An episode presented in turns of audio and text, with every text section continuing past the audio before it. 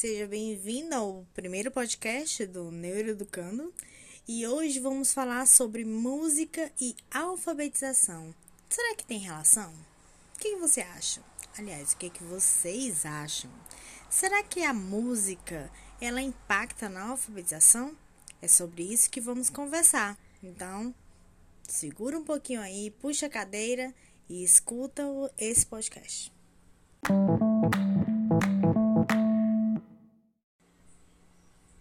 Então, de que maneira a vivência musical pode impactar na alfabetização das nossas crianças?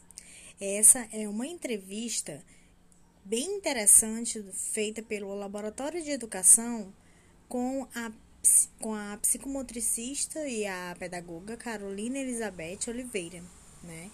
E aborda sobre esse tema e indica que, inclusive, ter uma desenvoltura com esses elementos rítmicos é um grande aliado para potencializar a fala, né?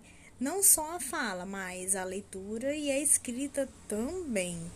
Ué, mas por que, que existe essa relação, né? Por que, que é tão importante a criança ter esse contato com a música com a, durante esse processo da alfabetização?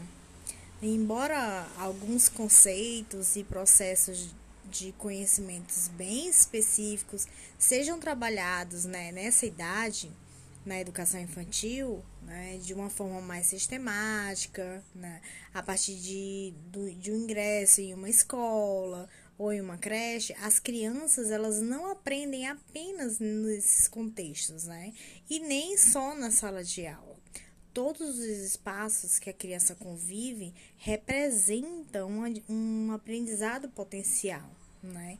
Inclusive a criança ela faz essa relação entre os espaços, né?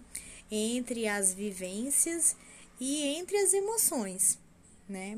E a música ela diz sobre isso, ela diz, ela desperta na gente esses sentimentos, né? Então, é isso que reafirma esse conceito de educação integral. Né? Qualquer aprendizagem realizada na escola ou fora dela depende das experiências, né? das vivências, das informações e desses conhecimentos que são construídos previamente, ou seja, fora da escola e que são base, inclusive, para que esses, para que novos aprendizados sejam adquiridos, porque a criança faz essa correlação entre o que ela já conhece para o que ela para o que ela está sendo aprendizado, né? Então, é a partir dessa vivência, tanto corporal quanto de experiências, como ouvir música, dançar, cantar, batucar, ou até mesmo realizar brincadeiras que envolvem uma marcação de som, de movimento, de ritmos, de tempo, a criança ela desenvolve uma noção interna de ritmo, né? Essa, logo essa ideia de ritmo, né? Essa noção, ela transforma em uma melodia interna. E essa melodia interna também é explorada. E quem fala isso não sou eu, tá? É a pesquisadora Michelle Petit.